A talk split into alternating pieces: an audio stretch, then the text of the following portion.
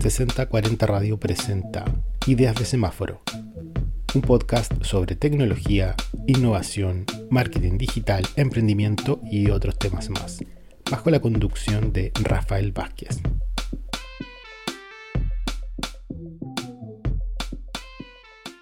Hola a todos, sean muy bienvenidos a este nuevo capítulo de Ideas de Semáforo. Soy Rafael Vázquez. En este capítulo me interesa eh, ahondar un poco en un ejemplo concreto de cómo funciona el marketing digital.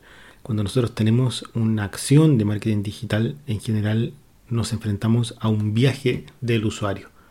Este viaje que parte eh, quizás con un estímulo de la comunicación de nuestra marca en los consumidores, luego puede partir con un proceso de búsqueda del usuario, donde eh, empieza a, descubrir un poco más o, una búsqueda concreta, una necesidad que tiene en ese momento.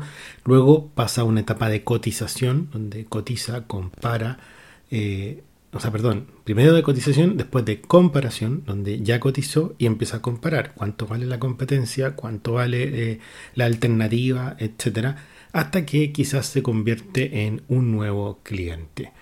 Eh, en la primera etapa de estímulo, búsqueda, eh, primero en estímulo tenemos a un usuario que es un interesado solamente. Él está interesado quizás en una marca, en un servicio o en una necesidad. Luego, cuando está en la etapa de búsqueda, ahí ya podemos tener un usuario impactado, porque eh, le comunicamos algo a través de medios digitales, a través de alguna forma de hacer publicidad, lo, tenemos impactado en el momento que le está buscando. Luego, cuando ya está cotizando, sigue impactado porque eh, lo estamos eh, reforzando con otro mensaje publicitario. Generalmente, si ustedes se dan cuenta, cuando entran a una tienda de retail, eh, buscan algo, una zapatilla, etcétera, después salen y viene la estrategia de remarketing que empiezan a aparecer por distintas redes sociales, eh, blogs, eh, web, etcétera, el producto que quizá uno está vitrineando, que estaba buscando. Entonces ya en la parte de cotización de nuevo tenemos un impactado. Luego viene la etapa de comparación, donde ahí ya tenemos un prospecto, porque quizás está muy propenso a comprarnos, ya nos evaluó, eh, y no nos descartó porque por algo está comparando todavía. Él está comparando con la competencia con otras alternativas, pero ya no me descartó. Quizás si yo era muy caro o no cumplía sus expectativas, ya me eh, iba a sacar de, esa etapa y ni siquiera me iba a comparar con otros. Y ya cuando eh, tenemos a nuevo cliente, el usuario es un cliente finalmente, al cual nosotros tenemos que fidelizar. Hay una frase que me gusta mucho que dice, el cliente no es el que te compra, el cliente es el que vuelve a comprar. Y eso es muy cierto porque yo puedo adquirir un producto, eh, comprarlo solo una vez y, después nunca más volver. Eh, en cambio, cuando ese cliente vuelve a comprar ya sea el mismo producto o otro similar que eh, vende mi marca o a, adquirir mi nuevo servicio, ese ya es un cliente. ustedes pueden decir, ah, pero ah, quizá hay servicios que se compran una vez. por decirles algo, una funeraria eh, yo no necesariamente se me están muriendo los parientes siempre, entonces quizás lo compré una vez. Pero si, si no vuelve a comprar, por último, eh, ese cliente satisfecho va a hacer un boca a boca y te va a recomendar con otros que finalmente van a entrar directo al proceso de compra, porque el boca a boca es muy potente. La gente siempre quiere comprar o adquirir servicios que ya están dateados, que ya están recomendados por otra persona eh, cercana. Eh, si nosotros pensamos de nuevo en esta línea de tiempo, donde está el estímulo, búsqueda, cotización, comparación y nuevo cliente, eh, podríamos tener una serie de puntos de contacto con medios digitales para em, ayudar a que se empuje todo esto hacia una conversión final. Eh, por ejemplo, en la etapa de estímulo, búsqueda y cotización, las tres primeras, nosotros podríamos tener una estrategia que eh, se, desarrollara en campañas de display, por ejemplo, en YouTube, en Facebook Ads. Ahí una estrategia de branding es interesante. Eh, sin embargo, ya en la etapa de búsqueda, en la segunda parte, ya y cotización, e incluso comparación, entran los motores de búsqueda como protagonistas. Eh, la gente siempre busca, cotiza y compara en Google. Por lo tanto, tengo que estar en Google, ya sea orgánicamente o eh, de forma pagada. Más adelante voy a hablar de eh, las distintas estrategias que hay para posicionarme en los buscadores y algunas son pagadas, otras son orgánicas. Vamos a explicar esa diferencia. Luego ya en una etapa más final de la cotización y quizás entrando al área de comparación y nuevo cliente tenemos, eh, podríamos impactar con GSP, que son los anuncios que aparecen en Gmail para reforzar un poco la comunicación que quizás hicimos en un principio y eh, concretamos después con el marketing en motores de búsqueda. Y también el envío de emailing, que es muy potente. Hoy en día em, nos llegan muchos, muchos, muchos correos y quizás algunos van a pensar, pero es que yo no leo ninguno de esos correos. Ahora, hagan el ejercicio de los correos que sí leyeron. Porque de verdad llegan muchos, pero uno todavía sigue abriendo los que les interesa. Ahora, el problema es que te llegan muchos que no te interesan. Ahí está mal la estrategia detrás de esas marcas que no saben segmentar o apuntar bien a los usuarios. Pero, pero si a mí me llega un correo de algo que es relevante para mí, lo voy a abrir. Eh, entonces eh, sigue siendo una herramienta muy potente para poder hacer marketing digital. Y luego ya en una última etapa, cuando estamos con el nuevo cliente, ya, ya, ya nos compró Viene toda una etapa de fidelización donde post promocionados o eh, incluso el email marketing también puede jugar un rol muy importante para, hacer que este usuario vuelva a comprar, para que tenga una experiencia positiva y también que me recomiende que es lo más importante. Em, pero esto ya es como teoría. Yo voy a ir a un ejemplo concreto. Me gusta eh, el concepto del storytelling. Eh, de contar una historia. Entonces yo les voy a contar una historia para que se imaginen cómo podría ser en un día a día este impacto o el impacto de los medios digitales. Imagínense que eh, ustedes conocen a Cristina. Cristina es eh, una persona que le gustan mucho las plantas. Em, Cristina tiene una amiga que se llama Florencia. Entonces un día se junta a tomar un café con Florencia y Florencia le cuenta que hace poco ella tiene un podcast de gatos. A ella le encantan los gatos, es animalista, entonces dice, oye, partí con mi podcast de gatos, así que estoy feliz con, con este tema y esto a Florencia le encanta. Dice, en verdad, eh, me encanta, me encantan los podcasts, eh, escucho mucho, dame el nombre de tu podcast para poder seguirlo, etcétera Y empiezan a hablar de su experiencia creando el podcast de gatos. Y ahí se le ocurre a Cristina, dice, oye, pero eh, a mí me gustaría también tener un podcast, ¿sí? Y como me gustan las plantas, tengo eh, en mi casa todo mi invernadero y, me gusta mucho el tema de la jardinería, voy a hacer un podcast de plantas, de jardinería.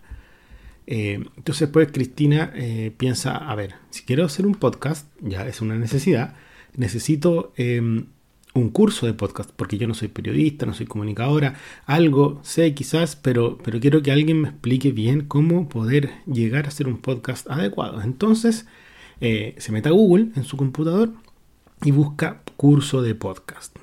Aparecen distintas alternativas eh, de los primeros lugares de resultados de búsqueda de Google. Ella lee los encabezados, un poco las descripciones del primero, el segundo, y de repente el tercero le llama la atención que dice curso de podcast en formato video en rbformaciondigital.com.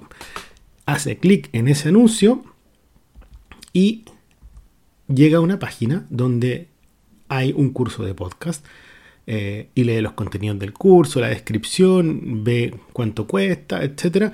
Y está mirando esta página, esta landing page que se llama, y de repente se va. Y deja hasta ahí su búsqueda.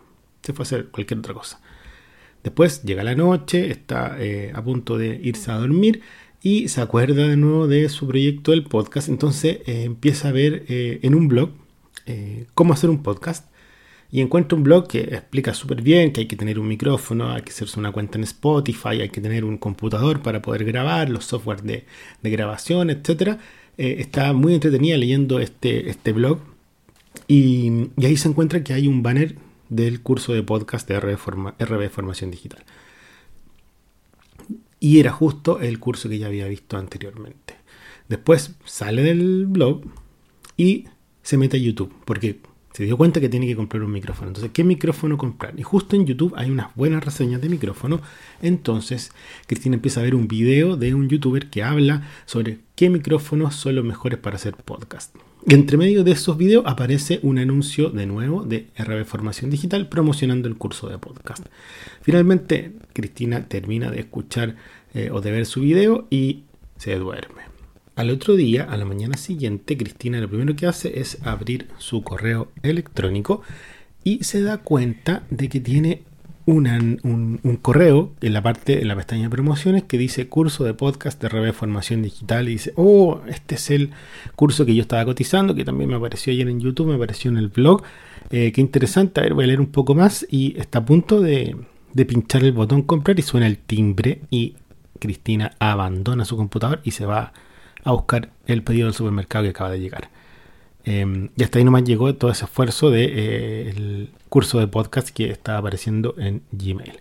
Sin embargo, eh, al rato Cristina se mete a sus redes sociales, a Facebook, y encuentra de nuevo este banner del curso de podcast. Y ahí dice ya, en verdad lo he postergado todo, todos estos días, toda esta mañana, así que ahora sí voy a comprar el curso. Pincha el banner, entra a la página, sigue el proceso de compra y eh, al cabo de un rato ya tiene acceso a su curso de podcast en video, donde ella lo puede eh, consultar y puede ver el curso cuando ella quiera y lo ve y después de un par de días ya está ya se siente capacitada para partir con su primer podcast y lanza el podcast Plantitas que habla sobre jardinería sustentable. Hasta ahí ya tenemos cómo podría impactar a nivel de esfuerzo em, toda una estrategia de marketing digital en los diferentes puntos de contacto y en las diferentes necesidades. Yo les explicaba como que se imaginaran esta línea de tiempo, pero ahora con Cristina se pueden imaginar eh, dónde está concretamente el impacto de cada medio digital en el proceso de compra de un usuario, que no es inmediato. Como les decía en un video pasado, a veces es inmediato, pero eh, cuando es inmediato es porque hay un trabajo de años para atrás donde la marca ya está en la mente del, consumidor, etc. Sin embargo, ahora eh, con, el ejemplo de Cristina podemos ver cómo esto se puede eh, llevar a cabo de una forma más fácil cuando una persona es impactada en diferentes puntos de su vida cotidiana con el mensaje publicitario adecuado. pero esto no termina acá. acá pasan los días y Cristina se junta con su hermano Pedro y Cristina le comenta, oye, mira, hice un curso de podcast súper bueno, la gracia es que está en formato video, que uno, uno lo consume cuando tú quieras, eh, no, no, no, hay que conectarse a una clase por Zoom ni nada, sino que eh, yo, yo lo sigo a mi ritmo, lo puedo ver una, tres veces el video como, como yo quiera para poder seguir aprendiendo y a Pedro le encanta esto. Y Pedro, eh, el hermano de Cristina, él, es un poco más digital que Cristina, él tiene una tienda online que se llama juguetes.com. Y, le comento a Cristina, ¿sabes qué? A mí me gustaría hacer un, curso más de, digital porque yo quiero aprender a posicionar mi tienda en los motores de búsqueda, a, hacer SEO. Cristina no tiene idea de lo que es el SEO, pero le dice, oye, pero ¿sabéis qué? Yo me acuerdo que cuando estaba cotizando el curso, habían otros cursos, y aparte del de podcast y el de marketing digital, había un curso de SEO. Te lo recomiendo, mira, ingresa ahora mismo a rbformaciondigital.com. Entonces su hermano ve, lee la descripción dice, perfecto, esto es lo que yo necesitaba, en verdad. Un curso para aprender una estrategia SEO desde cero para personas que no tengan tanto conocimiento, lo compro. Listo. Y en cinco minutos ya tenía su acceso por tres meses al curso de SEO y, ahí ya tenemos de nuevo un referido. ¿Se acuerdan cuando les decía? En la última etapa, a veces ese, ese que se convierte en cliente quizás no me va a volver a comprar. En este caso, Cristina quizás no me va a volver a comprar el curso de podcast. Tampoco le interesa el curso de SEO porque no, aplica. Solamente le, interesaba este curso. Por lo tanto, eh, en esa definición un poco más estricta, diría, ah, pero entonces no es cliente. No, es cliente porque además de comprarme una vez, me refirió otro nuevo cliente. Y capaz que incluso después se lo recomiende el curso de podcast a su amiga Florencia o a otra persona, etcétera. Entonces acá tenemos eh, todos los puntos de contacto. Aparecimos en el buscador de Google, aparecimos en redes sociales, en YouTube, en un blog eh, temático donde estaba acorde a lo que ella estaba buscando, en anuncios de Gmail y además Cristina nos refirió. Entonces, eso es un poco para que entiendan y para que saquen una idea de cómo podría impactar el marketing digital en el viaje de un usuario eh, cuando se ve enfrentado a una compra.